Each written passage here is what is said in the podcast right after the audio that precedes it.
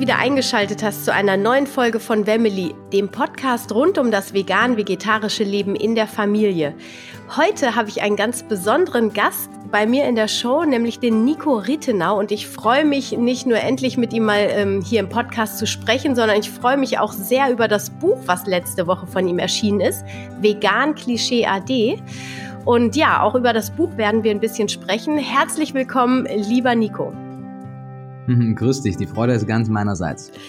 Ähm, jetzt magst du dich noch mal ein bisschen vorstellen? Also ich denke, die meisten werden dich kennen, aber für die, die dich nicht kennen, so mal kurz und knapp, wer du so bist. Sehr gerne. Ich bin mir sicher, da gibt es noch eine ganze Reihe an Leuten, die mich noch nicht kennen. Mein Name ist, wie du gesagt hast, Nico Rittenau. Wie man wahrscheinlich jetzt schon gehört hat, bin ich gebürtiger Österreicher. Ich lerne aber fleißig Deutsch, bin auch seit, seit fünf Jahren in Berlin wohnhaft und bin aber eigentlich die meiste Zeit auch auf Tour. Ähm, bin viel auf Kongressen, Messen und erzähle dort in Vorträgen über die pflanzliche Ernährungsweise und generell über ernährungswissenschaftliche Themen.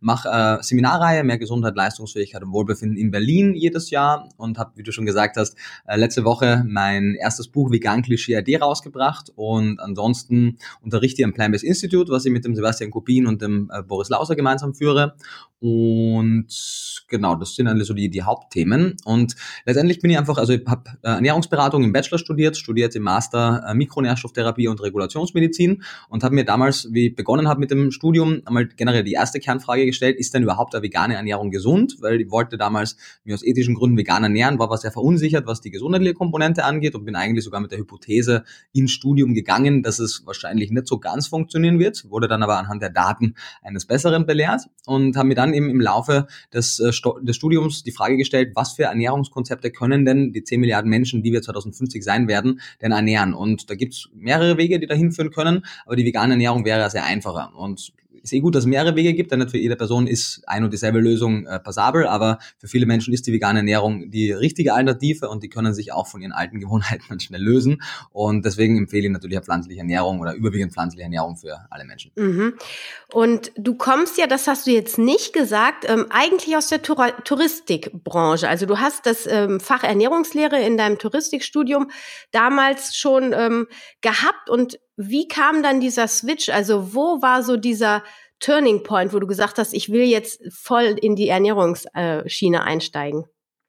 Ja, also ich habe natürlich versucht kurz zu halten und habe ganz viele Sachen weggelassen, aber genau, vielleicht ein wichtiger Punkt wäre gewesen, dass ich vom Primärberufe eigentlich Touristikkaufmann bin. Das heißt, mein Weg eigentlich irgendwann früher in der Hotellerie und Gastronomie gesehen hatte und habe dann auch eigentlich nach meinem Abschluss zum Touristikkaufmann Unternehmensführung studiert in Wien und dachte halt, ich werde dann, keine Ahnung, in der Hotelmanagen in einem Land, wo es schön warm ist und lass mir dann die Sonne auf den Bauch scheinen.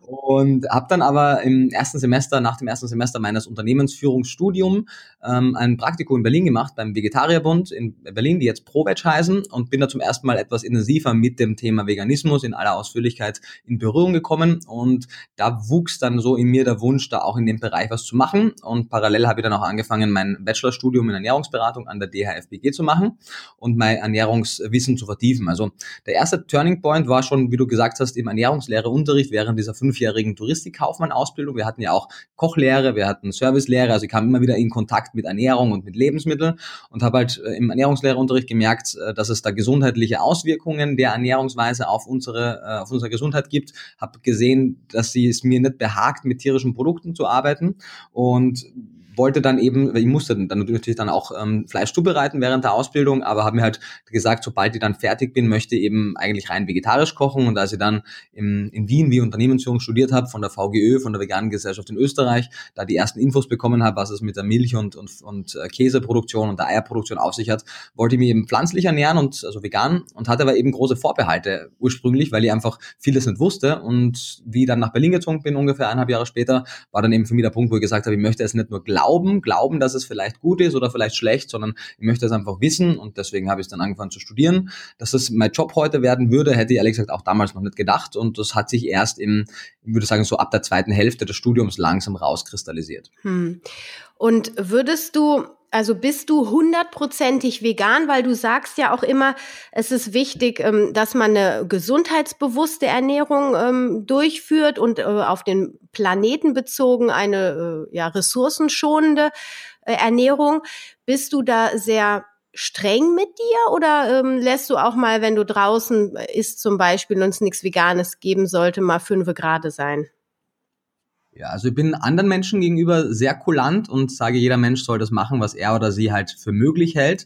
Und bei mir selbst bin ich aber schon sehr konsequent und strikt, denn ich denke, wenn ihr als gewisses vielleicht Vorzeigebeispiel es nicht konkret umsetze und nicht konsequent umsetze, wie kann ich dann erwarten, dass es irgendjemand anders macht? Von daher versuche ich mit sehr gutem Beispiel voranzugehen und auch zu zeigen, dass es auch immer möglich ist. Also es ist nicht so, dass ich oft in die Situation komme, wo es äh, riesige Entbehrungen äh, von mir verlangt, mich vegan zu ernähren, sondern also wenn ich weiß, ich bin irgendwo, wo es große Entbehrungen von mir verlangen würde, dann bereite ich mir einfach entsprechend vor und nehme mir Sachen mit und in 99 Prozent der Fälle gibt es aber irgendwo einen Supermarkt, wo man sich genügend Dinge kaufen kann oder ich bin irgendwo, wo man was Gutes essen kann. Von daher bin ich da sehr konsequent, auch was nicht nur die Ernährung angeht, sondern auch alles weitere, also den veganen Lebensstil. Aber ich verstehe, wenn andere Menschen das nicht ganz so konsequent umsetzen können und ich freue mich für jede Person, umso mehr sie macht, umso besser. Und aber ich selbst mache es konsequent. Ja, super. Total gut. Finde ich, ich finde es auch richtig, wenn man so tief in dem Thema drin ist, dass man da so mit gutem Beispiel vorangeht. Ähm, ich bin da auf einem ähnlichen Weg und äh, lasse aber die anderen auch frei. Das finde ich eben auch wichtig. Es bringt ja nichts, da irgendwie immer schwarze Schafe zu zählen, sondern es geht wirklich um jeden, der einen Schritt in die Richtung geht irgendwie. Ne? Das braucht bei vielen, die nicht so viel Bewusstsein haben und nicht so viel wissen, braucht es einfach ein bisschen länger.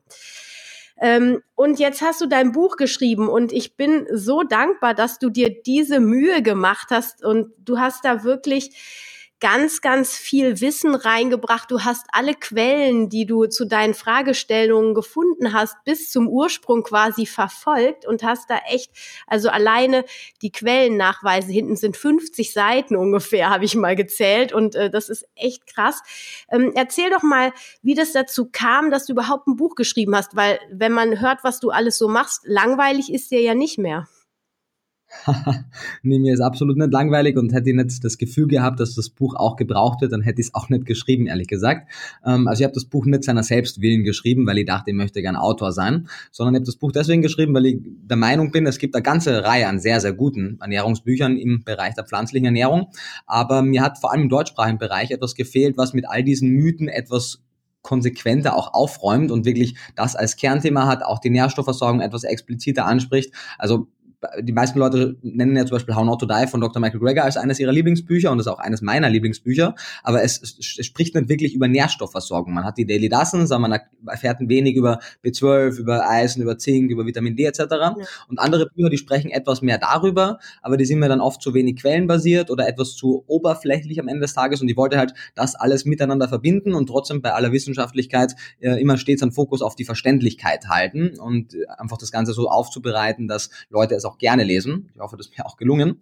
Und die Entstehungsgeschichte hat schon vor Ewigkeiten angefangen. Also ich habe vor über zwei Jahren mit den ersten Konzepten begonnen. Das Buch hat sich auch in den letzten zwei Jahren, die hat, hat eine riesengroße Metamorphose auch durch, durchgegangen und hat sich stark verändert vom Inhalt her, von der Schreibweise. Und die letzten elf Monate so in etwa, also ich denke so ab wann, so, so Mitte, Ende August, relativ nach dem Sommerfest in Berlin, habe ich dann auch wirklich gesagt, jetzt muss ich, wenn das Buch im März rauskommen soll, wirklich einmal alles andere sein lassen. Habe dann wirklich abgesehen von den Messeterminen und mein paar Unterrichtswochen alles andere auf Hold gesetzt und habe wirklich rund um die Uhr dran geschrieben. Und dann wurde aber immer mehr klar, dass es immer ausführlicher wird, weil es war auch nicht geplant, dass es ein 450 Seiten Buch wird, ehrlich gesagt. Aber es war dann einfach klar, dass wenn ich die Themen behandeln möchte, dass ich sie dann auch ausführlich behandle und dass es dann einfach diesen Rahmen braucht. Und dann war relativ schnell klar, dass es nicht der März sein wird, das wurde dann der Juni und das wurde dann auch kommuniziert. Und als es dann Ende Mai war und äh, also oder Mitte Mai und das klar war, ich muss jetzt eigentlich abgeben, damit das Ende Juni oder Mitte Juni erscheint, dann habe ich nochmal den Verlag gefragt, ob wir bitte noch einmal verschieben können auf Mitte September, weil ich war zwar schon sehr zufrieden, aber noch nicht hundertprozentig und ich wollte einfach nur dann etwas rausbringen, wenn ich wirklich zufrieden bin und deswegen kam es jetzt erst im September. Vielen Dank an alle, die seit März auf das Buch warten und das auch vorbestellt haben. Die meisten haben es jetzt schon bekommen und ich bin überwältigt vom Feedback. Bis jetzt ist es und ja, kann, könnte kaum besser laufen. Ja, total gut. Also ich finde auch, du hast alle kritischen Nährstoffe dort beleuchtet, auch tiefergehend. Ähm, wie ist es denn so? Also ich bin ja selbst vom Fach, ich verschlinge das. Ich bin sehr dankbar, dass es auch mal so tief geht. Ist es denn auch für Leute, die nicht so so ein ernährungswissenschaftliches Verständnis haben? Also hast du es auch für Laien geschrieben? Ja, also grundsätzlich habe ich drei Zielgruppen beim Schreiben im, im, Hinterkopf gehabt. Natürlich, die primäre Zielgruppe sind vegan lebende Menschen, die mit all diesen Mythen auf täglicher Basis konfrontiert werden und mit dem Buch ein Nachschlagewerk haben, wo sie das evidenzbasiert widerlegen können. Auf der anderen Seite wollte ich aber auch die ernährungswissenschaftliche Literatur zur pflanzlichen Ernährung einfach bündeln, um Fachkräften ein kleines Nachschlagewerk zu geben, wenn sie einfach an der Ernährungswissenschaft interessiert sind. Und auf der dritten Seite, und deswegen ist auch die Tonalität im Buch etwas anders, als man es vielleicht von manchen anderen veganen Büchern kennt, ähm, habe ich auf jeden Fall auch Mischköstler und Mischköstler Künstlerinnen als Zielgruppe des Buches, die eben vielleicht selbst diese Vorurteile noch hegen, im Blick gehabt, damit sie die hoffentlich ablegen, wenn sie das Buch gelesen haben, weil sie sehen, die wissenschaftliche Literatur spricht da eigentlich eine andere Sprache. Und wie du sagst, es ist ja alles quellenbasierend. Wir haben unfassbar viel Primärliteratur verarbeitet und es geht sehr in die Tiefe. Trotzdem war es mein Anspruch und ich denke, es ist mir an allermeisten Stellen auch gut gelungen, es so aufzubereiten, dass es allgemein verständlich ist. Vielleicht muss man ein, zwei Dinge etwas äh, öfter lesen, aber grundsätzlich habe ich versucht, Fachchinesisch, äh, soweit es geht, rauszulassen beziehungsweise wenn ich Fachtermini verwende, die auch entsprechend zu erklären. Und äh, bei Barkapitel, so beim B12 zum Beispiel, das sind alleine 40 Seiten, da sind sicherlich ein, zwei Kapitel, die man vielleicht einfach skippen kann, wenn sie zu tief ins Detail gehen. Dann überspringt man die einfach und am Ende jedes Kapitels gibt es ja eine zusammenfassende Tabelle, wo die Kerninhalte noch einmal ganz einfach aufbereitet werden und gesagt wird, was es zu den Kernpunkten des Kapitels einfach zu verstehen gibt. Ja.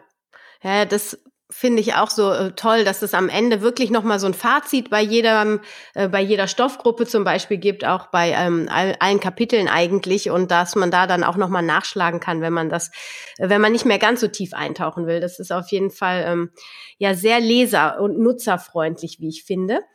Ähm, bei dieser ganzen Recherche, ist dir da was untergekommen, wo du wirklich nochmal verblüfft warst, weil du vorher das noch nicht so wusstest? Also kam da tatsächlich auch nochmal Neues nach oben?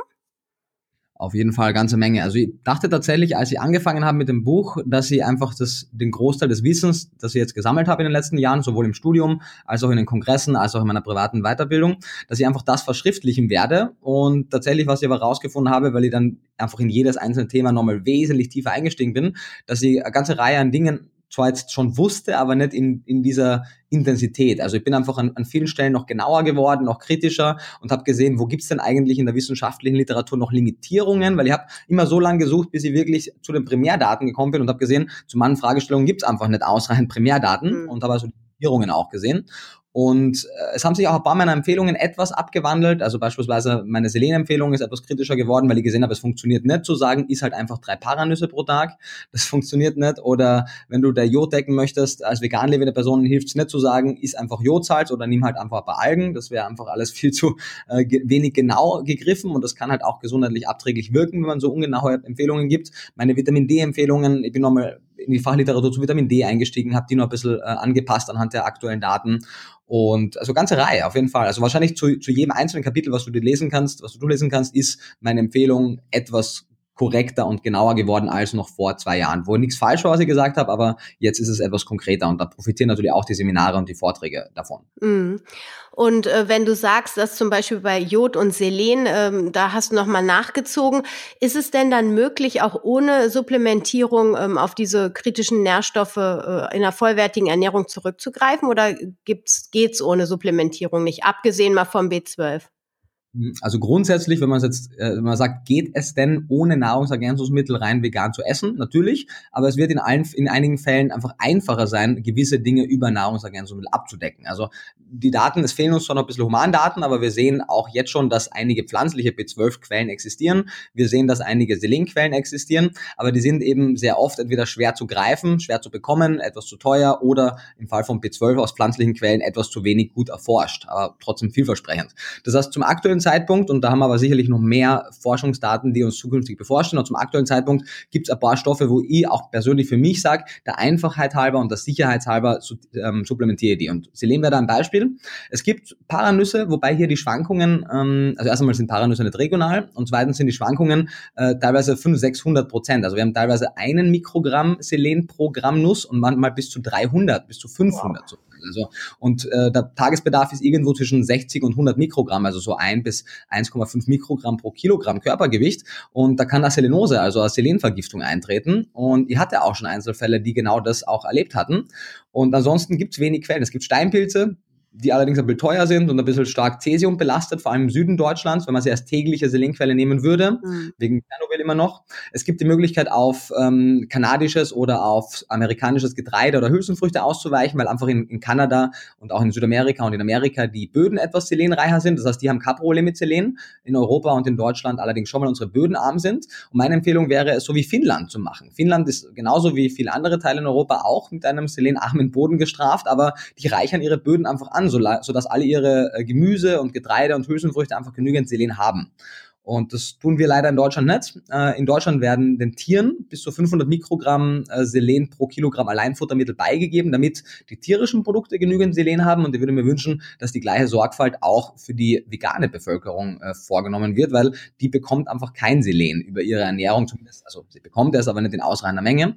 Und das wäre jetzt ein Beispiel, wo ich sagen würde, warum also warum sollten wir auf auf schlecht erforschte Paranüsse oder auf weit hergeholte kanadische Getreide zurückgreifen, bis wir in Deutschland nicht eine bessere Versorgungssituation haben, weil die Politik oder die Produzenten darauf aufmerksam werden. Warum supplementieren wir nicht einfach diese 1,5 Mikrogramm Selenomethionin ähm, als Nahrungsergänzungsmittel im Rahmen von einem Multimineral oder einfach als einzelnes Supplement, weil es macht unsere ansonsten einfache und sehr gesunde Ernährung einfach alltagstauglicher. Natürlich gibt es genügend Varianten, auch Selen pflanzlich zu kriegen, aber manchmal bin ich der Meinung, muss man einfach gucken, was ist denn praktikabel. Hm. Das heißt, du substituierst es auch. Genau, ich nehme 100 Mikrogramm Selenomethionin, das ist äh, die Empfehlung von, also das ist die Summe der Empfehlungen von den meisten Untersuchungen. Das zeigt, dass das, also die eigentlichen Zufuhrempfehlungen sind so 60 bis 70 Mikrogramm, das sind also eben so ein Mikrogramm pro Kilogramm Körpergewicht. Die Daten weisen aber darauf hin, dass wahrscheinlich etwas höhere Spiegel auch etwas besser sind. Als antioxidatives Spurenelement kann äh, gute Selenversorgung auch vor kanzerogenen Erkrankungen und vor anderen Sachen schützen. Und deswegen auch bin ich der Meinung, dass wir die sicherstellen sollten. Selen ist auch für die Schilddrüse wichtig, genauso wie Jod. Und da bin ich lieber auf der sicheren Seite und ganze Natürlichkeitsthema, umso mehr man sich mit Ernährungswissenschaft und Ernährung generell beschäftigt, umso absurder ist eh diese Natürlichkeitsdebatte. ähm, Fände ich, würde ich jetzt aber nochmal aufgreifen. Also wenn du sagst, du nimmst äh, Selenomethionin, das hört sich schon chemisch an oder ist es, ähm, also nimmst du ein natürliches Produkt? Weil ich sage mir immer, ich finde auch Supplements gar nicht schlimm und äh, mache auch regelmäßig äh, Kuren, sage ich jetzt mal, so dass ich meinen Vitaminhaushalt einmal so richtig schön auffülle. Aber ähm, ich achte schon darauf, dass es Gemüse und Pflanzenpulver sind zum Beispiel. Ich nehme jetzt kein ähm, chemisches Präparat aus der Apotheke. Wie siehst du das? Ja, also ich kann auf jeden Fall verstehen, wie, wie du darüber denkst, weil es war auch ähm, eine ganze Zeit lang auch mein Standpunkt, den ich in den letzten äh, ein, zwei Jahren etwas, etwas gewandelt habe.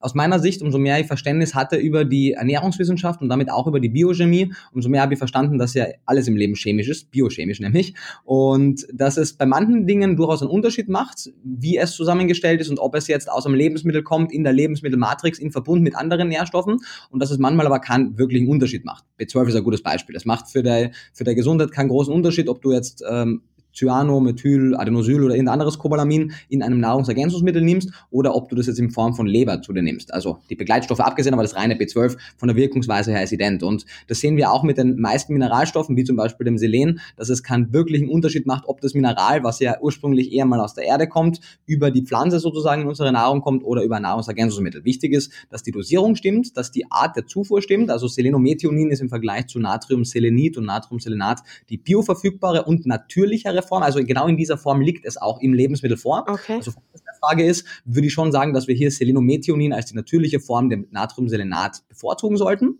Ähm, und aber grundsätzlich wichtig ist einfach, dass wir es zuführen. Und mhm. das gleiche gilt auch aus meiner Sicht für Jod. Natürlich würde ich Algen empfehlen als Jodquelle, aber besser Jodsalz als Jodmangel. Und ich bin da etwas pragmatisch geworden, einfach weil aus meiner Sicht zumindest in meiner Position eher Empfehlungen für die allgemeine Bevölkerung aussprechen muss und die müssen umsetzbar und praktikabel sein. Dass man dann noch weiter optimieren kann, ist ja ein anderes Thema. Ja, und ähm, du sagst für die allgemeine Bevölkerung, wie sieht es mit den Familien aus? Da ist ja immer auf der veganen Seite auch immer viel Sorge und in den Schlagzeilen immer schlechte Neuigkeiten für alle Kinder, die vegan ernährt werden. Da gibt's immer Negativbeispiele. Ich meine, ähm, wir wissen, glaube ich, beide, dass das immer so ein Blickpunkt ist, der dann nach oben gebracht wird. Das muss nicht, das kann jedem passieren jedem Kind, dass ähm, das irgendwie mal stirbt das, am Nährstoffmangel. Das muss nicht unbedingt vegan ernährt werden.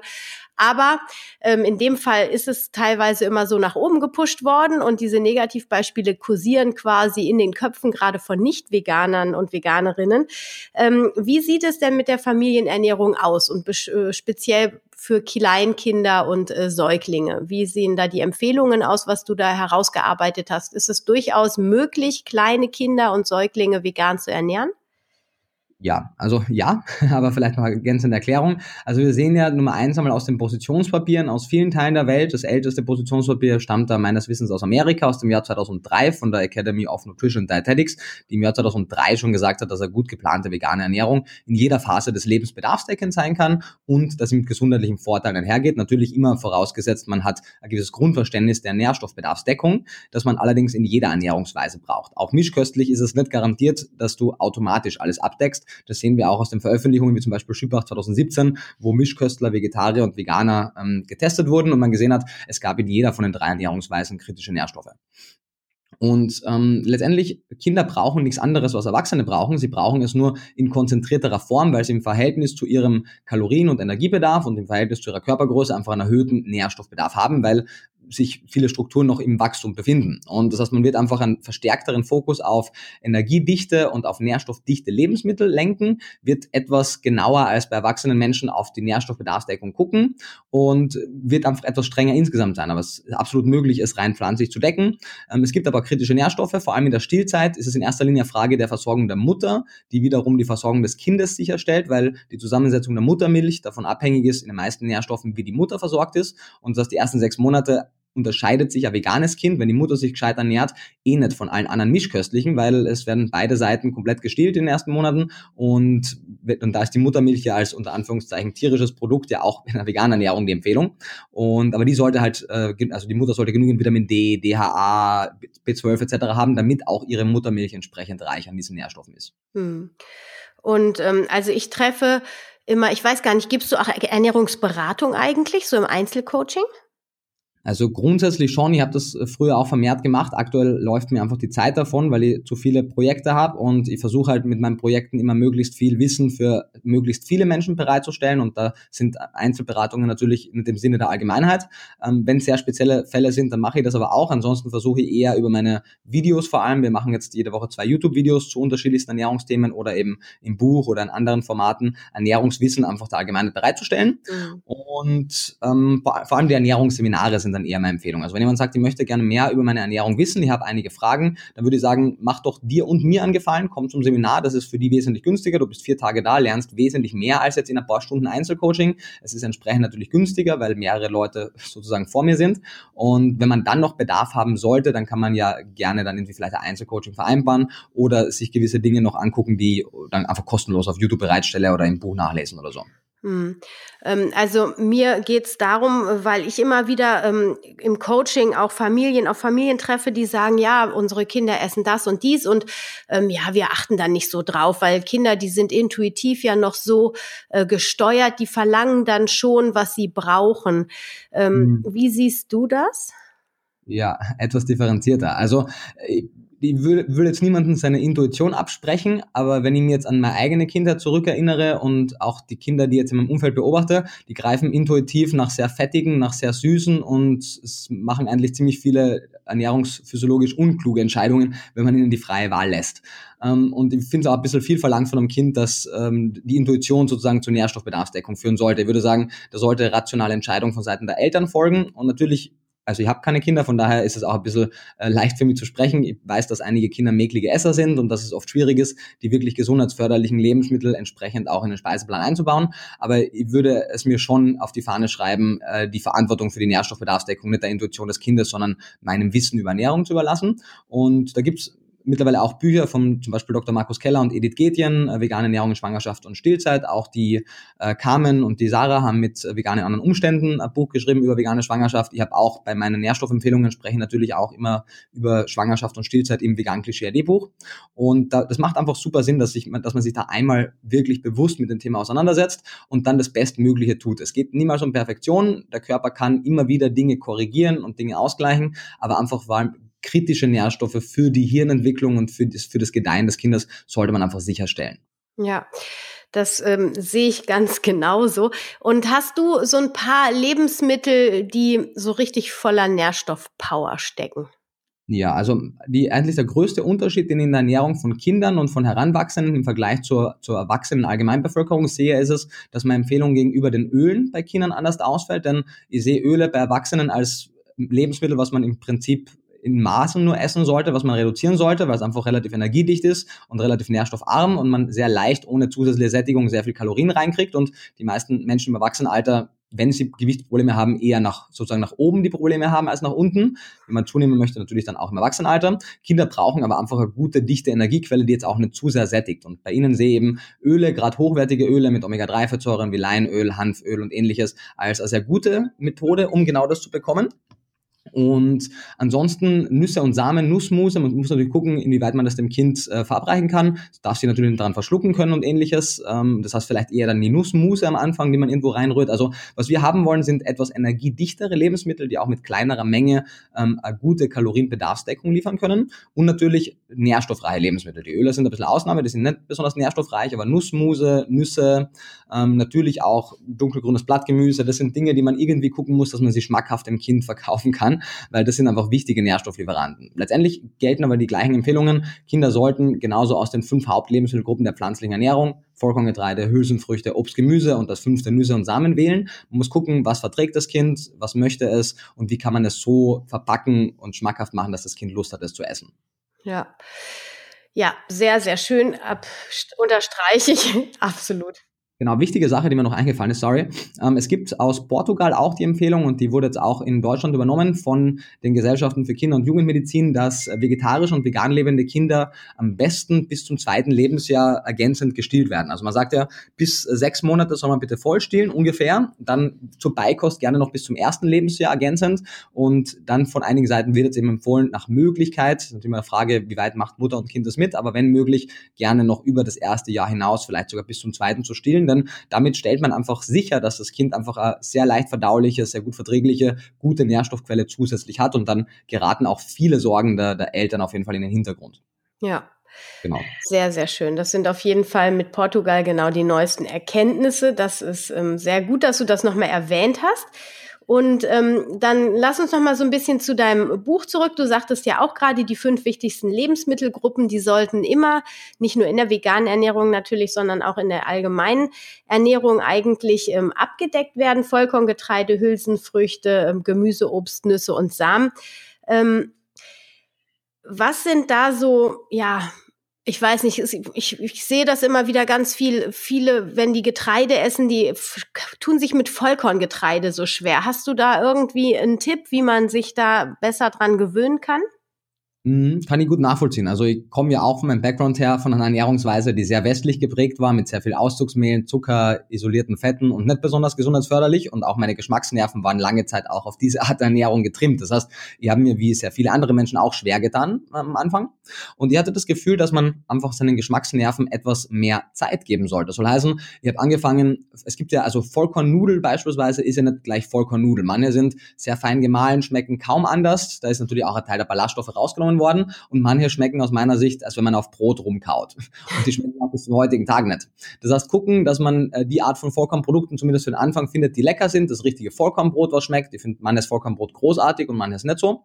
Das gleiche gilt für Pasta und ähnliches. Und wenn man am Anfang merkt, es geht gar nichts richtig, dann einfach den, den Anteil erhöhen. Also beispielsweise 50-50 Weißmehlnudel, Vollkornnudel. Selbst das ist besser als nix. Oder 50-50 Hülsenfruchtnudel und Weißmehlnudel. Einfach gucken, dass man das sozusagen Stück für Stück mehr in den Alltag integriert integriert und irgendwann wird man merken, Geschmacksnerven ändern sich. Und ist jetzt für mich fraglich, ob es jetzt wirklich mein Wissen über die Gesundheit ist oder wirklich meine Geschmacksnerven, aber ich esse mittlerweile auch lieber Vollkornprodukte. Es gibt mir ein besseres Gefühl, weil ich weiß, was es gesundheitlich bedeutet und ich finde es mittlerweile auch geschmacklich überhaupt nicht mehr störend. Wenn Menschen mit der Verträglichkeit Probleme haben, selbes Ding, äh, Stück für Stück. Studien zeigen, dass man sich beispielsweise an den Konsum von Hülsenfrüchten auch ohne weiteres Zutun einfach gewöhnt, wenn man es für einige Wochen durchzieht, die Portionsgröße so anpasst und die Verarbeitung, dass man kleine Mengen verträgt und dann kann man das Stück für Stück erhöhen. Ich finde das Wichtigste ist generell bei jeder Art von Umstellung, dass es Spaß macht und dass man Bock darauf hat und dass es sich gut anfühlt und nicht wie ein Verzicht. Weil natürlich verzichtet man auf gewisse Produkte, man wird aber einige neue mit integrieren und am Ende des Tages sollte es sich wie eine Bereicherung anfühlen in seinem Speiseplan, im eigenen Wohlbefinden und nicht wie ein Verzicht. Und ähm, kennst du das, dass, ähm, also bevor, ich möchte gleich auf jeden Fall nochmal auf die Klischees, weil beim, gerade beim Getreide kommen wir, können wir da wunderbar einsteigen, aber mich würde nochmal interessieren, hast du auch manchmal so Phasen, wo du das Gefühl hast, boah, jetzt will ich aber mal ein weißes Brötchen essen? Ähm, in besonders stressigen Phasen zum Beispiel oder so. Also ich merke halt manchmal ähm, so, dass so Bedürfnisse wieder auftauchen in bestimmten Lebenssituationen, sage ich mal. Hast du sowas auch und wie gehst du dann damit um? Wer ist denn schon perfekt? Ähm, also grundsätzlich mal, Leute sind immer ganz äh, erstaunt, im besten Fall, wenn sie sehen, ich bin auf irgendeiner Messe und esse dann genau dasselbe, was alle anderen Menschen auch essen, nämlich einfach das, was es auf der Messe gerade zu essen gibt. Also keine Ahnung, äh, zum Beispiel, ich war jetzt gerade in Hamburg und da gab es halt die Auswahl zwischen entweder veganem Döner oder veganem Falafelbrot und zwei anderen nicht besonders gesundheitsförderlichen veganen Alternativen. Und ich hatte halt am zweiten Tag gingen meine eigenen Essensvorräte aus und dann habe ich einfach das gegessen, was es vor Ort gibt und einfach, wenn ich es an einem Tag nicht schaffe, mich so genau zu ernähren, wie ich es gern würde, dann bin ich einfach am nächsten oder übernächsten Tag wieder etwas genauer und dann passt es. Also ich habe dieses Bedürfnis gar nicht so, weil ich es eh automatisch hin und wieder dem nachgebe. Also ich esse hin und wieder Weißmehlprodukte, ich esse hin und wieder Dinge, die etwas mehr Fett haben und auch die falschen Fette, einfach weil es die Situation erfordert. Aber wenn ich dann zu Hause bin, eigentlich habe ich sogar starkes Bedürfnis danach, mir wirklich wieder nach meinen eigenen Vorstellungen zu ernähren, einfach weil es nicht immer möglich ist. Und damit ist das für mich angenehm, aber ich verstehe das, wenn man in stressigen Situationen und einfach, wenn man hungrig ist, einfach das isst, was es gerade gibt. Und die gute Nachricht ist ja, dass das auch kein Problem ist. Es geht darum, was man die überwiegende Zeit isst. Zu Weihnachten, zum Geburtstag, besondere Anlässe, wie auch immer, kann man gerne essen, was man möchte. Die Frage ist, was esse ich auf täglicher Basis, mehrmals täglich und wie gesundheitsförderlich ist das? Ja, absolut. Sehr, sehr schön. Vielen Dank. Ähm, dann lass uns mal auf die Klischees eingehen. Also wenn wir jetzt vom Vollkorngetreide ähm, sprechen. Da ist ja jetzt gerade dieser Gluten-Hype, so glutenfrei zu essen. Ähm, wie siehst du das? Oder wo, wo, wo ist da deine Antwort zu diesem Klischee? Ja, also ich glaube, Gluten war eine der Fragestellungen, die gegen Ende des Buches erst bearbeitet habe, weil ich habe es auch so ein bisschen von mir hingeschoben, weil es eine der Themen waren, wo ich tatsächlich, also ich habe immer versucht, unvoreingenommen an die Thematik ranzugehen, selbst wenn ich schon eine Ahnung hatte von der Literatur. Zum Thema Gluten hatte ich tatsächlich aber bis zum Zeitpunkt des Schreibens einfach noch keine konkrete Meinung gebildet, weil ich habe einiges gelesen schon, auch an wissenschaftlicher Primärliteratur, aber das war mir, hat mir noch nicht so ganz erschlossen. Deswegen habe ich das dann bis zum Ende des Buches hingeschoben, um dann wirklich noch, sagen wir mal, mit der letzten Energie des Buches das Thema ausführlich zu recherchieren und habe dann auch in, in den letzten äh, Zügen des Buches dann noch einige Sachen leicht abgeändert, weil noch einige Daten, die sind schon vorher erschienen, aber ich habe sie erst gegen Ende dann gesehen und habe dann meine Meinung auch noch oder meine, meine Empfehlung ein bisschen angepasst. Denn also was sehr klar ist, wenn man sich die Literatur anguckt, da muss man nicht einmal zu tief gehen. Man sieht es an den Positionspapieren der Fachgesellschaften, man sieht es anhand der großen Meta-Analysen, ähm, dass der Großteil der Weltbevölkerung oder der allgemein westlichen Bevölkerung auf Gluten verzichten sollte, ist wissenschaftlich nicht fundiert. Also es gibt Menschen, die haben eine Autoimmunerkrankung wie Zöliakie. Es gibt einige andere Menschen, für die ist ein Verzicht auf Gluten nicht nur sinnvoll, sondern notwendig. Also die Beschwerden bei Zöliakie, die lassen sich einfach gegen Null reduzieren, wenn Gluten konsequent gemieden wird und die haben dann auch, sind ähnlich beschwerdefrei wie Menschen ohne Zöliakie. Es gibt sogar ein paar Menschen, die haben eine stille Zöliakie, die ein paar Symptome haben, aber nicht so ausgeprägt, dass sie teilweise erst durch den Test auf den Antikörpertest reagieren und dann erst glutenfrei äh, essen und merken, okay, hu, so gut könnte es eigentlich gehen. Also da gibt es durchaus auch versteckte Verlaufsformen. Das heißt, wenn man da Sorge hat, macht es Sinn, da mal die Antikörper zu testen habe ich auch gemacht im Zuge des Buchschreibens, war alles negativ bei mir. Aber es macht auf jeden Fall Sinn und man sollte auf jeden Fall nicht aufhören, einfach Gluten zu essen, weil in dem Moment, wo man aufhört, ähm, gehen auch die, die, also kann man auch, verliert man die Möglichkeit, sich auf Glutenunverträglichkeit zu testen, also auf Zöliakie. Das heißt, man sollte genauso weitermachen wie bisher, vielleicht sogar explizit glutenhaltig essen und dann einen Bluttest machen und dann wird der Arzt oder die Ärztin feststellen können, ob man hier Zöliakie hat oder nicht. Ähm, ansonsten gibt es ein paar Verlaufsformen, die jetzt äh, nicht spezifisch zu testen sind, also Sachen wie jetzt eine Nicht-Zöliakie-Gluten-Sensitivität oder Nicht-Zöliakie-Weizen-Sensitivität, da ist ja auch keiner so sicher, was genau es jetzt ist. Aber Studien zeigen, wenn man diese Menschen auf eine generell restriktive Ernährung setzt, die also arm an reizenden Stoffen ist, also so sogenannte äh, Food Map reduzierte Ernährung und ihnen dann isoliertes Gluten gibt, dass dann ein großer Teil von diesen Leuten keine Beschwerden auf das Gluten selbst haben. Das heißt, viele Menschen, die Gluten für den, für den Feind oder für den Verursacher halten, reagieren eigentlich auf andere Stoffe, die man aber auch oft weglässt, wenn man eben sich glutenfrei ernährt. Aber trotzdem ist das dann eine falsche Assoziation und das macht Sinn, das ein bisschen ähm, besser zu differenzieren. Das heißt, ähm, es gibt diese Menschen und eigentlich die Empfehlung, die ich persönlich am spannendsten fand, weil klar, Zöliakie weiß man, lernt man auch im Studium, dass das eine mit Gluten in Verbindung stehende Erkrankung ist und dass hier die Symptome stark gebessert werden können. Aber was einige Daten nahelegen, und ich denke, wir haben da noch nicht genügend Literatur, um da definitive Aussagen zu treffen, aber eine ganze Reihe an Veröffentlichungen empfiehlt einfach mal testweise generell allen Menschen mit Autoimmunerkrankungen von Hashimoto ähm, über Diabetes Typ 1, natürlich Zöliakie etc., glutenfrei zumindest auszuprobieren und gucken, ob es Verbesserungen äh, herbeibringt. Und wenn es das sollte, das vielleicht weiterzuführen, ohne dass wir da zu viel davon wissen. Auf der anderen Seite gibt's ähm, ein, zwei, auch nicht so viel, aber ein, zwei Untersuchungen, die zeigen, dass wenn man sich glutenfrei ernährt, ähm, dass sich die Darmflora-Zusammensetzung ein bisschen verändert, eventuell sogar zum Nachteil. Das heißt, wenn man nicht auf Gluten verzichten muss, aus gesundheitlichen Gründen, wäre ich mir sogar gar nicht sicher, ob man es überhaupt möchte, rein wirklich auch aus gesundheitlichen Gründen und natürlich auch aus praktikablen Gründen. Also es ist etwas teurer, glutenfrei zu essen, das ist meistens etwas restriktiver, weil man nicht überall was zu essen findet. Und wenn man äh, Vollkorngetreide, glutenhaltiges Vollkorngetreide durch weiße Puffreiswaffeln und, und Maisnudeln ersetzt, dann macht man auch gesundheitlich ähm, einen Fehler, denn das sind weniger hochwertige, vollwertige Produkte. Also wenn glutenfrei, dann bitte mit Buchweizen und Hirse und ähm, Vollkornreis, braunem Reis, wie auch immer, ähm, also vollwertigen Produkten. Ja. Okay, und ähm, welches äh, Klischee mich auch noch interessieren würde und sicherlich auch meine äh, Zuhörerinnen, ist ähm, diese Hülsenfrüchtgeschichte. Also jedes Böhnchen gibt ein Tönchen, weil für Kinder ist es natürlich auch immer ein Ding mit den Hülsenfrüchten. Es wäre natürlich eine schöne Eisenquelle und eine schöne ähm, pflanzliche Ballaststoffquelle. Hochwertiges Eiweiß haben wir da. Und ähm, da hast du auch was zugeschrieben. Was ist dabei rausgekommen? Ja, Hülsenfrüchte wären eine wunderbare Nährstoffquelle für alle Menschen, weil all die Dinge, die du aufgezählt hast, sind vollkommen richtig. Und darüber hinaus, man sieht, wie großartig Hülsenfrüchte sind. Die sind in den amerikanischen Dietary Guidelines sowohl in der Proteinkategorie als auch in der Gemüsekategorie, weil sie eben das Beste beider Welten vereinen. Sie sind folatreich wie Gemüse, proteinhaltig wie andere Proteinquellen, wie du sagst, ballaststoffreich. Sie haben die essentiellen Aminosäuren im Überschuss, die ansonsten bei der veganen Ernährung tendenziell kritisch sein könnten, wenn man wirklich keine Hülsenfrüchte isst. Und sind äh, in Untersuchungen durchgehend also assoziiert mit einem besseren Überleben, besserer Gesundheit und geringerer Mortalität. Von daher, es gibt wirklich keinen Grund, keine Hülsenfrüchte zu essen, außer eben die Verträglichkeit. Ähm, und die ist nicht so schlecht, wie der Volksmund sagt, würde ich mal sagen, denn in Untersuchungen reagieren so ein Drittel ungefähr ähm, mit Flatulenz und Verdauungsbeschwerden und zwei Drittel eigentlich ohnehin nicht. Und das eine Drittel, wenn das äh, sieben, acht, neun Wochen in moderaten Mengen Hülsenfrüchte ist, sieht man, dass das auf bis zu drei Prozent runtergeht. Also überwiegender Teil der Menschen das auch relativ schnell ablegt. Das Problem ist, dass die meisten Menschen, wenn sie einmal eine schlechte Erfahrung gemacht haben, einfach nicht weitermachen. Und das wäre also die Empfehlung, ähm, eine Menge zu suchen, die man gut vertragen kann. Auch zu gucken, eher kleine Hülsenfrüchte, am Anfang eher geschälte Hülsenfrüchte, die gut und ausreichend zu kochen, ähm, einzuweichen, vielleicht mit Natron, vielleicht mit verdauungsfördernden Gewürzen gemeinsam essen. Also auf jeden Fall einen Weg suchen, wie man Hülsenfrüchte verträgt, weil den gibt es. Und die Frage, ob jetzt Kinder äh, Hülsenfrüchte haben können, also man sieht in einigen Ländern wie in Indien, werden Kindern, kleinen Kindern schon, wenn die jetzt dann die Beikost erhalten, schon Hülsenfrüchte ähm, weichgekochter Form gegeben, Kitchery und ähnliches mit Mungbohnen mit geschälten und auch eine ganze Reihe an, an Eltern aus meinem Umfeld haben ihren Kindern schon selbst während dem ersten Lebensjahr, wo es ja oft heißt, äh, man sollte da Hülsenfrüchte vermeiden, Hülsenfrüchte geben und das hat wunderbar funktioniert.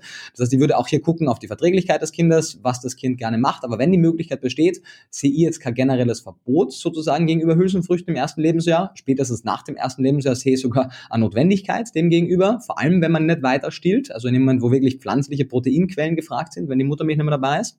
Und es ist einfach eine Frage der Zubereitung. Lieber weicher kochen, lieber gut einweichen, lieber geschälte, obwohl natürlich die ungeschälten die vollwertigeren wären, aber lieber geschält am Anfang für die Kinder und gucken, dass man es einfach für sie gut verträglich macht. Mhm. Und ähm, wie ist es mit den Nüssen? Da ist ja das Aflatoxin immer ein Gerede. Ist es ähm, tatsächlich so, dass die heute immer noch so stark Aflatoxin ähm, belastet sind, die Nüsse? Oder gibt es, kann man sagen, dass die Bio-Nüsse besser sind oder sogar schlechter? Hast du da, ähm, was haben deine Recherchen da ergeben? Ja, das Aflatoxin-Thema war auch ein Thema, wo ich natürlich schon Berührungspunkte hatte davor, aber tatsächlich auch erst im Rahmen des Buches die Möglichkeit hatte und auch einfach die Zeit hatte, da wirklich tief reinzugehen. Und das war ein super spannendes Thema, weil zum einen hat es einmal gezeigt, dass berechtigterweise eine ganze Zeit lang hier gewarnt wurde, weil noch vor zehn Jahren ungefähr eine ganze Reihe an Tests von unabhängigen Organisationen gezeigt hat, dass die Grenzwerte manchmal sogar überschritten wurden, beziehungsweise auch wenn sie nicht überschritten wurden, einfach Aflatoxinbelastung da war. Und zwar nicht nur in Nüssen, sondern auch in Gewürzen und auch in Würzsoßen und in einer ganzen Reihe von Produkten. Und das hat sich aber stark gebessert. Einfach die Zufuhrbeschränkungen, die Kontrollen wurden strenger, die Hersteller wurden etwas sensibler auf die Thematik und die letzten Untersuchungen aus den letzten zwei bis fünf, sechs Jahren, die sind deutlich besser. Also die Grenzwerte wurden, wurden so gut wie nie mehr unter, überschritten. Zum Teil wurden überhaupt gar keine ähm, Aflatoxinbelastungen mehr festgestellt.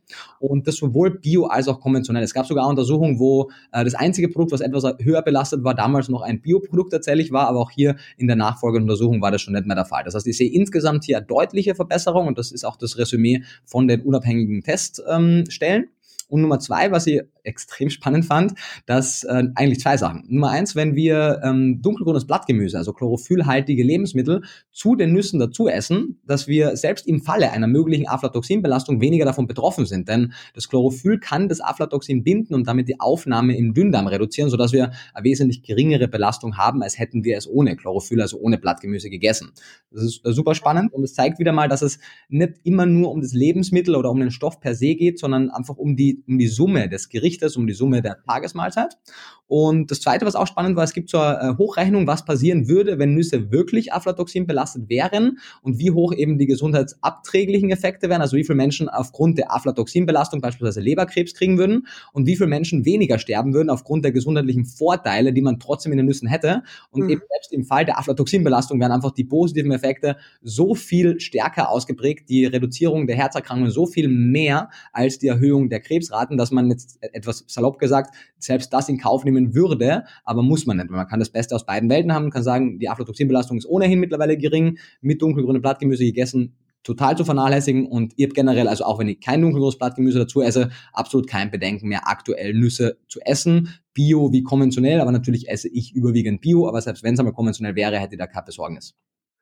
Super. Ich glaube, das erleichtert sehr, sehr viele, inklusive mir. ähm, das Gewissen und äh, ja, jetzt können wir wieder ganz äh, freudig zu den Nüssen greifen. Also ich esse auch äh, unglaublich viele Nüsse, deswegen, ähm, aber auch, ich trinke auch mein Chlorophyll, also intuitiv quasi dazu. Ist ja wunderbar. Du, der dritte Teil deines Buches ist, ähm, ich habe so ein bisschen das Gefühl, auch äh, dein Lieblingsthema.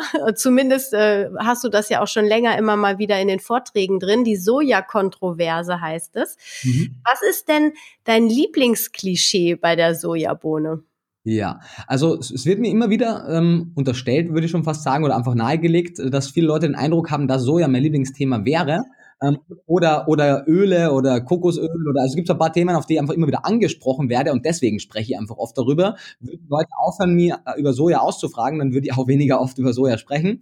Aber es ist halt einfach ein Thema, wo sehr viel Fehlinformationen kursieren und ich habe dadurch, dass ich meine Bachelorarbeit auch zu dem Thema geschrieben habe und vermutlich auch eine Masterarbeit darüber schreiben werde und einfach sehr viel Research betrieben habe, vermutlich einfach da etwas mehr Ahnung als ein paar andere Fachkollegen und deswegen werde ich einfach oft darauf angesprochen. Habe ja auch bei der Wedgmet einen Vortrag zu dem Thema gehalten.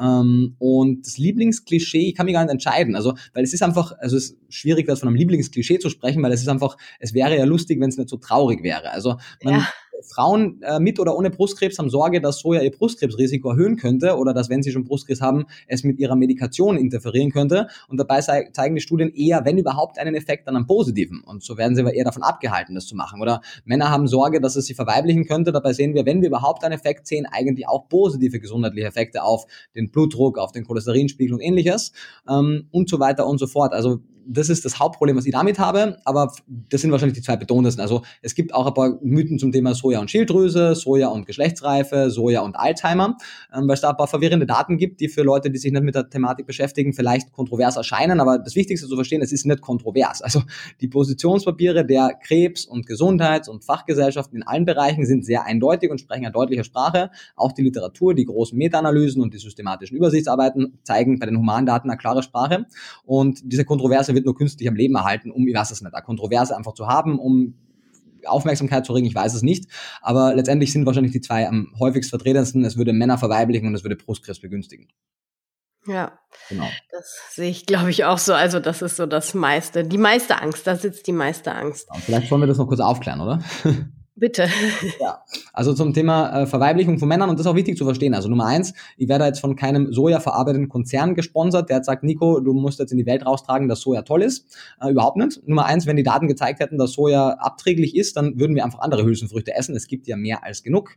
Ich finde es nur immer absurd, wenn ein Lebensmittel, was eigentlich gesundheitlich wertvoll ist, was man vor allem sehr vielseitig einsetzen kann und was also Bereicherung in den Speiseplänen von allen Menschen und von vegan lebenden Menschen im Besonderen wäre, einfach weglasst aus einer Sorge, die unbegründet ist. Und letztendlich zeigen in Bezug auf jetzt den Hormonhaushalt von Männern, dass Phytoöstrogene einfach zu schwach wirksam sind in den Mengen, wie wir sie essen. Also wir sprechen hier von einer 100 bis 1000, teilweise 10.000-fach schwächeren Wirkung von Phytoöstrogenen, also diese weiblichen Geschlechtshormone in der Pflanze, in der Sojabohne, die Isoflavone, im Vergleich zu dem weiblichen äh, Beta-17-Östradiol, also dem Östrogen. Und das ist eigentlich der Hauptgrund, warum Männer keine Sorge haben müssen, weil einfach die Wirkung zu schwach ist und weil sie einfach auch anders wirken. Es sind, die wirken wie selektive Östrogenrezeptormodulatoren mehr als einfach nur Östrogen. Steht auch alles im Detail im Buch. Aber letztendlich, es gibt zwei Einzelfallberichte, wo Männer wirklich so gut wie nichts anderes gegessen haben, außer Sojaprodukte. Also wirklich Äquivalente von äh, bis zu fünf Kilogramm Tofu in unterschiedlichsten Sojaprodukten, haben ungefähr 85, 90 Prozent ihrer Kalorien nur aus Soja bezogen, was per se schon absurd ist. Und ja, die hatten es dann irgendwann geschafft, so viel Phytoöstrogene aufzunehmen, dass die tatsächlich auch ihren Hormonhaushalt ähm, in, in Schwierigkeiten gebracht haben und leichte verweiblichende Effekte hatten. Wenn du in diesen Mengen irgendein Lebensmittel isst, wird aber in vielen Fällen was Abträgliches passieren, denn man muss sich davon verabschieden, dass ein Lebensmittel per se immer gut oder immer schlecht ist. In den meisten Fällen wirken Lebensmittel, die in großer Menge schädlich wirken, in mancher sogar gut in geringer Menge oder umgekehrt. Und das sehen wir auch beim Soja so.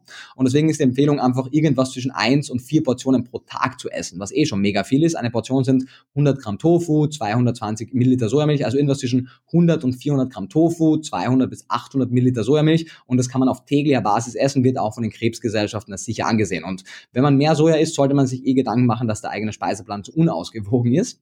Und in allen moderaten Mengen, selbst in Mengen, die höher sind als die Verzehrsmengen in asiatischen Ländern, sehen wir eben in den Meta-Analysen, die festgestellt, also die ähm, gemacht wurden, dass es keinen negativen Effekt auf den Testosteronspiegel gibt, auf die Spermienzahl, auf die Fruchtbarkeit und somit Männer mit gutem Gewissen Sojaprodukte verzehren können ähm, und man sich, wenn überhaupt, über andere Fremdöstrogene wie in was sind die Parabene, die Weichmacher etc. da Sorgen machen sollte und nicht vor Sojaprodukten Sorge machen sollte. Und das ist auch der Grund bei den Brustkrebspatientinnen. Also sie wirken einfach sehr schwach und, und sie interferieren auch nicht mit der, mit der Medikation, wie zum Beispiel Tamoxifen, was auch so ein selektiver Östrogenrezeptormodulator ist. Und die Summe der Daten, es gibt da Veröffentlichungen, mit dem Namen ähm, ist äh, Soy Good or Bad for the Breast, äh, systematische Übersichtsarbeit. Es gibt die Shanghai Breast Cancer Study, es gibt die Positionspapiere der ganzen Krebsgesellschaften und die sagen in Summe alle dasselbe. Die Daten zeigen keine negativen Effekte und wenn es überhaupt was zeigt, dann bei regelmäßigem Konsum ab dem ersten Lebensjahrzehnt sogar eine etwas verringendere, also etwas geringere Brustkrebsrate und eine äh, bessere, also eine geringere Wiederauftrittsrate. Spannend. Sehr, sehr spannend. Ähm ja, ich glaube, wir haben jetzt einen sehr, sehr guten Einblick in dein Buch bekommen und auch in die Art und Weise, wie du vorgehst, um die Quellen zu nutzen und da nochmal ganz wertneutral die ähm, ganzen Daten zu vergleichen. Und das ist ja auch das, was ich sehr an diesem Buch schätze, dass es so neutral gehalten ist und wirklich wissenschaftlich, ähm, wie du sagst, evidenzbasiert, ähm, ja, zusammengefasst wird, dann in deinem Fazit dann auch nochmal sehr gut verständlich für jedermann. Nochmals ein großes Dankeschön, dass du dir so viel Mühe gemacht hast. Jetzt habe ich noch mal eine ganz, ganz andere Frage und ich hoffe auch eine Frage, die ähm, erstmal so ein bisschen die Schnelligkeit rausgeht, weil ich glaube, vielen dampft jetzt der Kopf. Entschuldigung. Und auch eine, nee, es ist gut. Ich, ich, es ist ja auch, es ist spannend. Also ich, ich finde es zum Beispiel total super. Du bist ein Österreicher und ich glaube, es gibt keinen anderen Österreicher, der so schnell spricht wie du. Ich weiß nicht, ob deine Landskollegen irgendwie, wie die mit dir zurechtkommen oder wie du mit ihnen zurechtkommst, weil es braucht für dich wahrscheinlich große Geduld dann, das auszuhalten, wenn die so langsam sprechen, oder? Ähm, gute Frage. Also tatsächlich spreche ich schnell, das ist mir auch bewusst. Ich habe eigentlich auch versucht, etwas langsamer zu sprechen. Ich bin ehrlich gesagt nur selbst von mir gelangweilt, wenn ich zu langsam spreche, deswegen fällt es mir schwer. Und ja ähm, klar, manche Leute sprechen mir etwas zu langsam ähm, und dann, ja, aber dann halte ich das gerne aus, wenn ich mit jemandem sprechen möchte, dass ich vielleicht auch schon weiß, was ich sagen möchte. Aber alles wunderbar. Also ich komme mit langsamen und, sprech und schnellen Geschwindigkeiten zurecht und ich hoffe, dass die Leute auch mit meiner schnellen Geschwindigkeit zurechtkommen. Ansonsten einfach Dinge vielleicht zurückspulen und sich noch einmal anhören. Ja, ich finde, es ist, zeigt aber einfach ja auch, wie viel Wissen da aus dir heraus will. Also das sprudelt wie aus so einer frischen Bergquelle heraus quasi so. Und dann äh, muss man dann halt manchmal mehr, mehrfach drin baden, um dann alles in sich aufzusaugen. Nein, meine Frage ist, ähm, und die wollte ich eigentlich am Anfang stellen, aber ich finde sie abrundend auch ganz schön.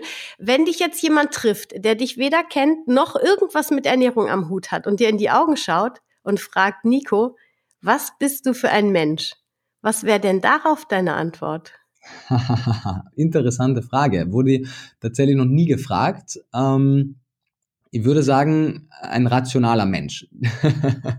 Letztendlich, äh, meine Lebenseinstellung, meine Lebensanschauung ist einfach sehr rational. Wenn du mir etwas beweisen kannst, wenn du mir etwas, wenn, wenn du Dinge reproduzieren kannst und wenn du mir Dinge nach, nach richtigen Kriterien zusammengestellt belegen kannst, dann glaube ich dir alles, weil meine Meinung einfach in jedem Lebensgebiet sehr offen ist. Ich habe versucht, meine Meinung immer offen und wertneutral zu halten und offen zu sein für neue Ergebnisse und erwarte mir halt das andere auch von, also das Gleiche von anderen Menschen und versuche halt so durchs Leben zu gehen, und zwar in, in, jedem Thema, nicht nur bei Ernährung, sondern auch in allen anderen Fragestellungen. Und ansonsten bin ich hoffentlich ein ähm, guter Mensch. Hast du auch Hobbys, außer äh, tief wissenschaftlich zu forschen? Äh, ja, ich komme jetzt nicht so, zu so vielen, aber klar, also ich bin äh, nicht ganz so zweidimensional, wie es vielleicht erscheint. Äh, ich mache auch ein paar andere Dinge als ernährungswissenschaftliche Themen beackern, wobei das natürlich in letzter Zeit und auch noch zukünftig einen großen Teil meiner Zeit einnimmt. Aber ich äh, interessiere mich sehr für Sport in jeder Art und Weise. Also gehe regelmäßig ins Fitnessstudio mit Freunden. Wir spielen viel Tischtennis, Beachvolleyball, ähm, welche Sportarten auch immer.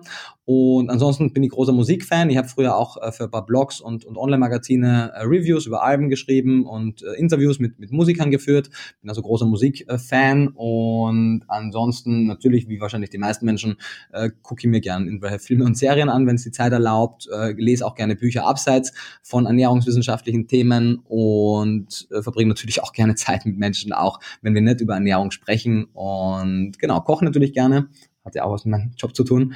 Und genau, ich bin überlegen, das waren so die Hauptdinger. Aber also ja, ich kann mich für viele Sachen begeistern. Ich bin auch sehr kunstinteressiert. Es gibt da ganz, also auch in meiner Wohnung stehen eine ganze Reihe an, an Gemälden von verschiedenen Künstlern, auch mit veganem Bezug zwar, aber ähm, interessiere mich sehr für alle Art von Kunst und genau. Spannend. Ja. Vielen Dank. Das wissen wahrscheinlich noch nicht so viele, außer die, die ich persönlich kenne. Und dann würde ich gerne zum Abschluss noch ein paar ähm, Fragen, habe ich immer so ein paar Fragen und da können wir dann vielleicht auch so ein bisschen an deine Hobbys in Anführungsstrichen anknüpfen. Ähm, hast du ein Lieblingsbuch oder das Buch, was du gerade liest? Das fände ich spannend. ja, die Antwort wird jetzt wahrscheinlich alle zum äh, nicht besonders begeistern, weil aktuell lesen tue ich vegan Klischee AD, weil ich gucke, ob noch Tippfehler drin sind. ähm, und aber das heißt, das ist keine Schleichwerbung, sondern das lese ich tatsächlich aktuell. Ansonsten ähm, das Buch, was ich gelesen habe, was ähm, zwar auch mit Ernährung zu tun hat, weil ich wirklich in letzter Zeit nichts anderes gelesen habe außer Ernährungsbüchern, aber was mir abseits vom Veganen, weil ich lese auch nicht nur vegane Ernährungsbücher, sondern ich lese auch viele Bücher der Gegenseite unter Anführungszeichen. Also ich habe von Weizenwampe, Dumbi-Brot, Paleo-Ernährung, Atkins, äh, ketogene Ernährung, all die Bücher gelesen, weil ich der Meinung bin, man sollte immer beide Seiten betrachten. Und der Buch, was jetzt aber nicht wirklich die Gegenmeinung darstellt, sondern einfach sehr interessant ist, ist äh, Catching Fire, auf Deutsch heißt es Feuerfangen vom Harvard-Anthropologen äh, Dr. Richard Wrangham, der mein Verständnis zusammen auch mit der Evolutionsbiologin Marlene Zuck, die das äh, Buch Paleo Fantasy geschrieben hat, beide Bücher fand ich unfassbar gut, ähm, die einfach zeigen, wie Evolution funktioniert, auch in welcher Geschwindigkeit Evolution funktioniert und welche Rückschlüsse wir tatsächlich im Gegensatz zu der Paleo-Ernährung, die uns falsche Rückschlüsse nahelegt, was können wir wirklich daraus ziehen und welche Rolle spielten unterschiedliche Dinge in der Evolution des Menschen und es hat mein Verständnis von Kochen, von Nahrungszubereitung, von Ernährung insgesamt einfach unfassbar beeinflusst und unfassbar verändert. Und also wenn man die zwei Bücher lesen kann, das eine gibt's auf Deutsch, das von der Marlene Zug, Paleo Fantasy nur auf Englisch, äh, beide wahnsinnig gut. Spannend. Cool, werde ich auf jeden Fall in die Shownotes packen und mir auch mal bestellen. Ähm, wenn wir da gerade beim Kochen sind, hast du ein absolutes Lieblingsrezept zurzeit? Ja, ich muss noch ergänzen, also ich wollte das nicht sagen, weil es eh klar ist, aber vielleicht ist es nicht jedem klar. Und natürlich ist eines meiner anderen Lieblingsbücher How Not to Die von Dr. Greger und seine Webseite Nutrition Facts und generell einer der inspirierendsten Menschen, denen ich jemals begegnet bin. Ähm, und mein aktuelles Lieblingsrezept ist, gute Frage, ich habe tatsächlich, also ich koche, wir machen zum Vegan Klischee AD früher oder später auch ein ergänzendes Kochbuch oder Rezeptebuch oder wie man es auch immer nennen möchte. Das heißt, da werden wir zum ersten Mal dann etwas mehr mit Rezepturen beschäftigen. Das machen wir auch zusammen mit einem veganen Koch. Aber aktuell koche ich halt überhaupt nach Rezepten. Also ich esse ähnliche Dinge jeden Tag, weil ich der Meinung bin, dass das leicht zu planen ist. Ich beginne den, den Morgen meistens entweder mit einem Porridge aus entweder Haferflocken oder anderen Flocken mit genügend Nüssen und ein bisschen Leinöl und Pflanzenmilch und Früchten und ähnlichem. Ähm, mit ein bisschen Nussmus und so was jetzt aber keine Rezeptur verlangt, sondern einfach das beinhaltet, was ich gerade da habe. Äh, zum Mittag entweder irgendein, irgendeinen großen Salat mit vielen Hülsenfrüchten, einem guten ölfreien Dressing auf Nussbasis ähm, und ganz, ganz vielen äh, Veggies und Grünzeug und gekeimtes Brot dazu. Und am Abend meistens in der Gemüsepfanne, entweder mit Tomatensauce oder Currysoße, mit Tofu, anderen Hülsenfrüchten, mit irgendeinem Getreide oder Pseudogetreide oder Pasta oder Reis oder so. Und da wechsle ich halt einfach das Gemüse, ein bisschen regional, ein bisschen saisonal ähm, und einfach nach Belieben. Und das sind eigentlich so die drei Dinge, die ich meistens zu Hause mache, weil das kann ich gut vorproduzieren und das schmeckt trotzdem mal lecker. Ich versuche halt einfach gewisse, gewisse Gewürze zu verwenden, die alles lecker schmecken lassen. Und was ich spannend fand, äh, bei der Buchrecherche habe ich auch gesehen, das Thema Salz ist ja auch so ein bisschen kontrovers. Ähm, zu viel Salz scheint äh, zumindest in, in, einigen Studien das Risiko für Magenkrebs zu erhöhen und das Risiko für Hypertonie.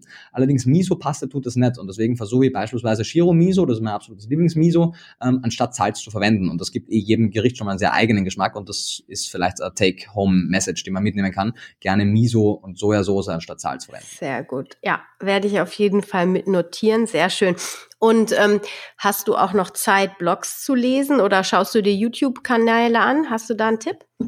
Ja, mir fällt immer, wenn du die nächste Frage stellst, noch was Ergänzendes zuletzt. Sehr gut.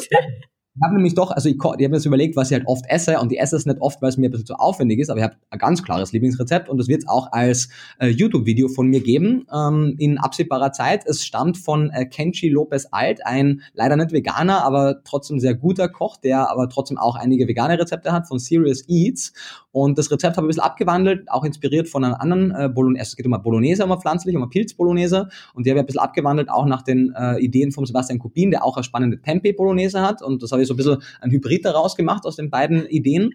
Und das halt, das, das Rezept, das fasziniert mich so, weil es so, so komplex ist und so mit, mit Texturen spielt und das ist wirklich verrückt. Ich kann da den Link dann schicken, dann kann das sich jeder im Original angucken. Aber letztendlich, was die halt machen, ist, äh, die, die garen Auberginen im Ofen, sodass die äh, super weich werden, ein leichtes Röstaroma haben. Die kratzen sie aus und pürieren sie. Das ist der Texturgeber. Auf der anderen Seite schneiden sie ganz viel Wurzelgemüse wie Sellerie, Stangensellerie, Karotten und so. Ganz, ganz klein, braten das schön an, löschen das mit Wein ab und mit Sojasauce und mit Miso und mit äh, Mandelmilch, sodass das ein Texturgeber ist. Und zum dritten eben nimmt er dann nur Pilze in den Pilze und Tempe, brät das dann zu, als dritter Texturgeber an, gibt dann alles zusammen, lasst es mit Kräutern ewig lange kochen, gibt dann die Aubergine am Ende hinzu und das äh, ist unfassbar lecker. Das haut jeden um, wenn man das kocht. Kann man in, sollte man in Großmengen vorkochen, weil es länger dauert.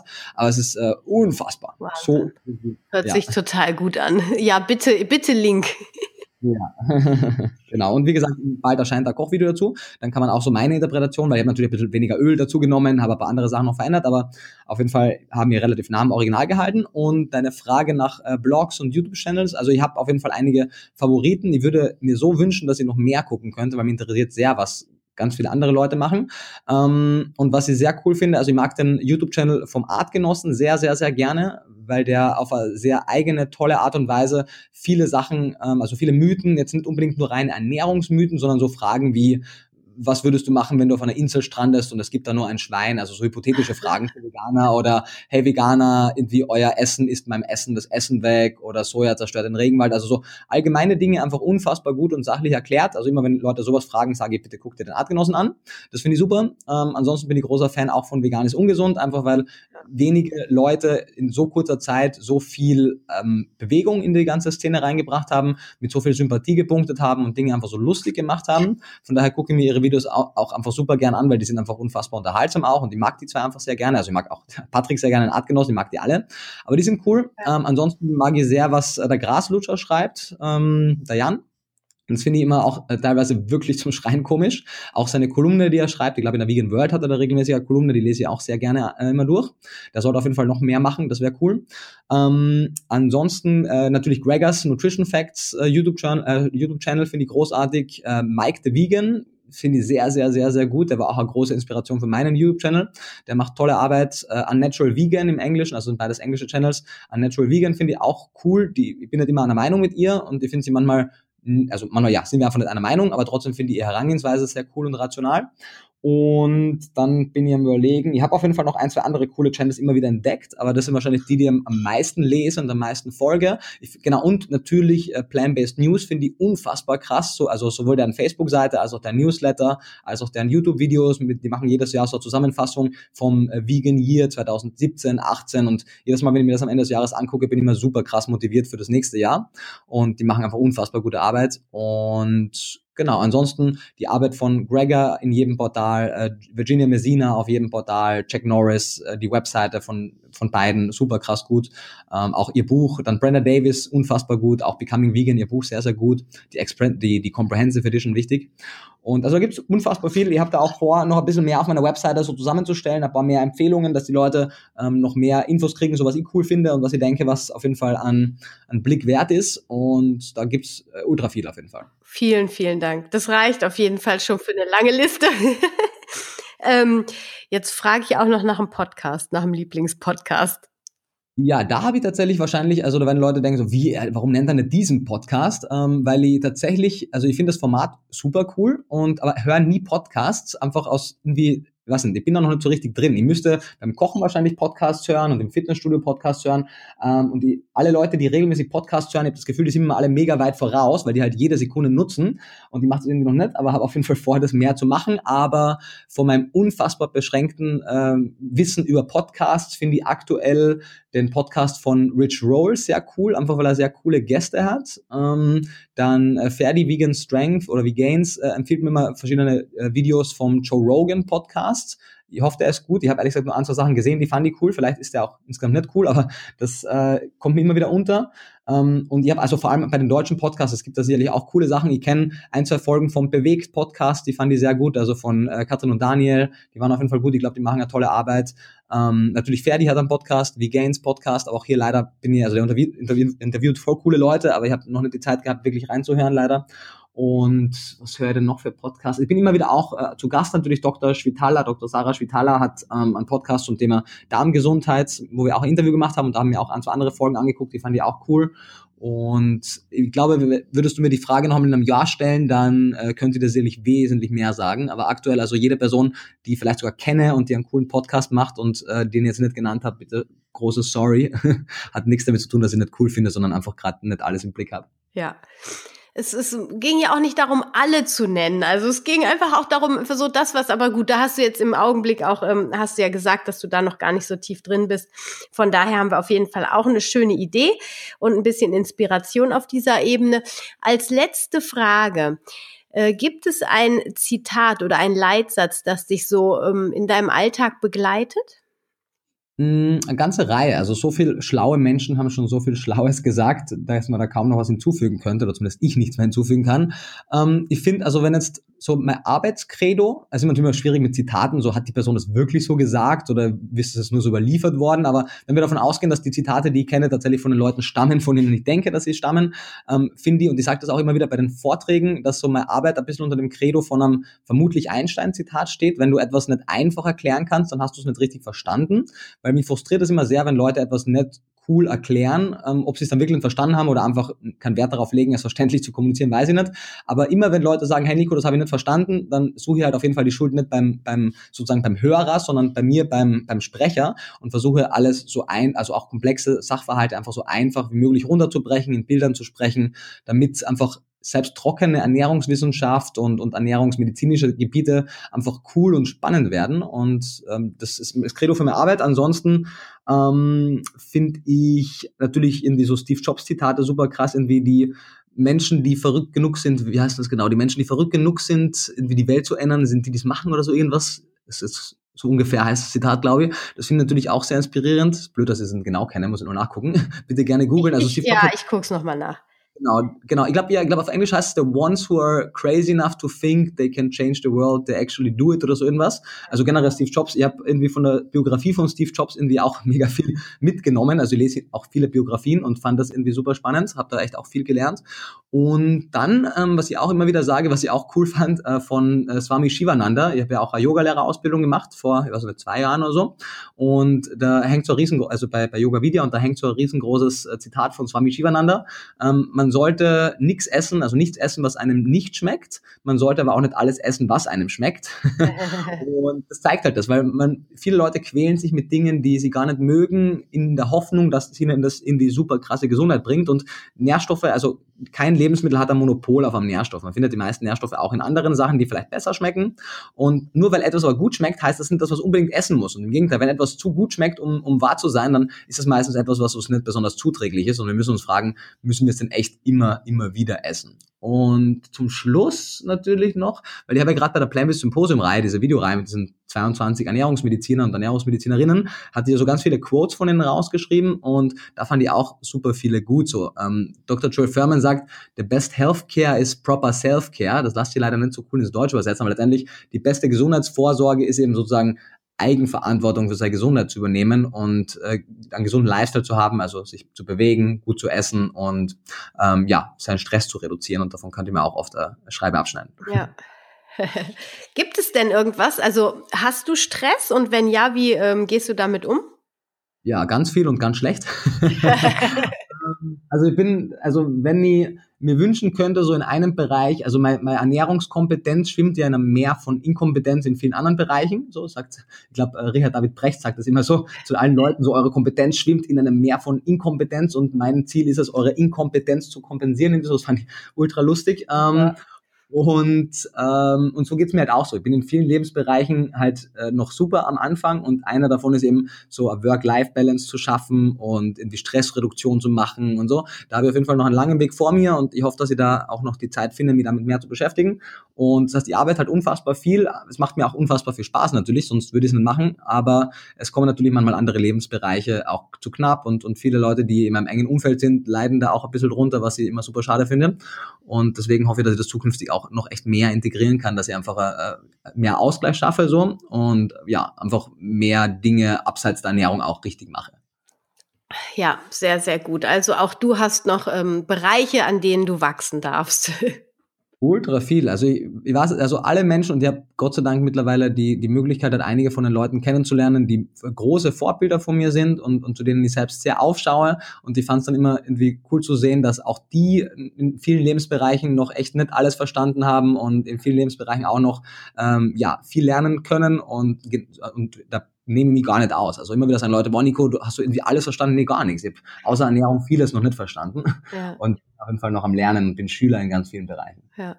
Ja, ich glaube aber, das ist auch wichtig einfach, dass man dieses Bewusstsein hat, dass man auf, auf vielen Ebenen, selbst in dem Bereich Ernährung, je nachdem, wie die Forschung da jetzt weiter reingeht, ne, dann wir wissen eigentlich nichts. Dafür ist der Körper so komplex, wir können nur Vermutungen irgendwie anstellen. Und die Studien, die wir jetzt haben, ja, das sind vermeintliches Wissen. So.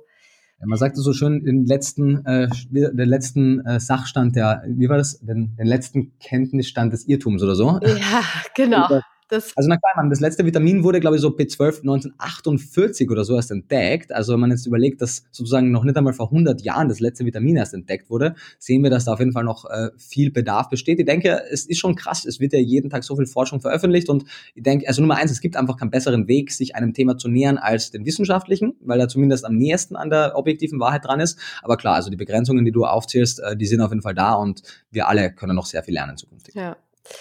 Sehr, sehr schön. Mit diesem Satz würde ich sagen, runden wir dieses wundervolle ähm, Interview ab. Sag uns noch kurz, wo wir dich besser, am besten erreichen können. Also wenn jetzt jemand sagt, boah, vom Nico, da will ich noch mehr hören und sehen und lesen oder ich möchte eine konkrete Frage stellen. Wie können wir dich am besten erreichen?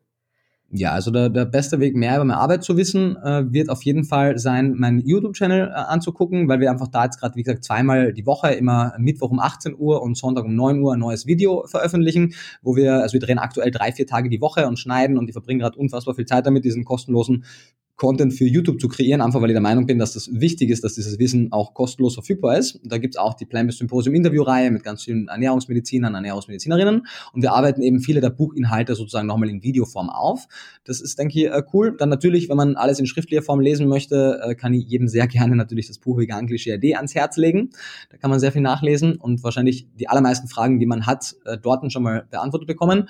Ähm, wenn man Fragen hat, ich werde regelmäßig auch gucken, dass ich Q&As machen kann in Video Videoform. Das heißt, ich werde immer wieder auf Facebook und auf anderen sozialen Medien und auf YouTube äh, Aufrufe starten. Wenn ihr Ernährungsfragen habt oder andere Fragen, äh, dann stellt die gerne in den Kommentaren. Wir versuchen sie dann aufzuarbeiten. Und ansonsten bin ich viel auf Tour. Also wenn man mich persönlich äh, treffen möchte, ich bin im Frühjahr und im Herbst und auch im Sommer immer auf Tour, eben Messesaison, Frühjahr, Herbst und im Sommer auf den Sommerfesten. Bin jetzt dieses Jahr noch ähm, in, also wo bin ich? Veg Veginale Frankfurt äh, zwei Tage, Veginale Bodensee am Sonntag, äh, Veggie World Hannover, Veggie World Düsseldorf, Veggie Planet Wien ähm, und mit Sicherheit habe ich noch ein, zwei Termine vergessen. Also bin auf jeden Fall auf, auf allen Herbstmessen Veggie World und Veginale und eben auf der Veggie Planet in Wien oder Vegan Planet in Wien. Und im Oktober habe ich ein Ernährungsseminar, das ist leider schon ausgebucht. Im Mai 2019 ist das nächste Vier-Tages-Ernährungsseminar, das man sehr, sehr gerne besuchen kann. Da gibt es aktuell noch Plätze. Und sonst, ähm, ja, ansonsten bin ich tatsächlich die meiste Zeit in meinem Büro anzutreffen, aber da ja, bin ich meistens verbarrikadiert. genau, Ruhe vor allem zum konzentrierten Arbeiten. Sehr, sehr gut. Ich werde alle Links in die Show Notes packen und ähm, bedanke mich sehr herzlich für deine Zeit, für dein ausreichendes Wissen, was du hier wirklich und ausführliches Wissen ähm, hier im Podcast mit uns geteilt hast. Vielen, vielen Dank und alles Gute und viel Erfolg mit deinem Buch. Hm, ich habe zu danken. Vielen Dank für deinen Einsatz, dass ich hier sein darf und das teilen darf. Und vielen Dank an alle Leute, die es anhören und die auch sozusagen das Wissen über Ernährung dann in ihrem Bekanntenkreis tragen. Denn letztendlich sind Bewegung und wir alle nur so groß wie die Summe unserer Teile. Und ich freue mich sehr, dass die Teile immer mehr werden und dass die immer besser auch vernetzt sind und zusammenarbeiten. Von daher vielen Dank an jede einzelne Person, die ihren ethischen Werten entsprechend auch ist und lebt.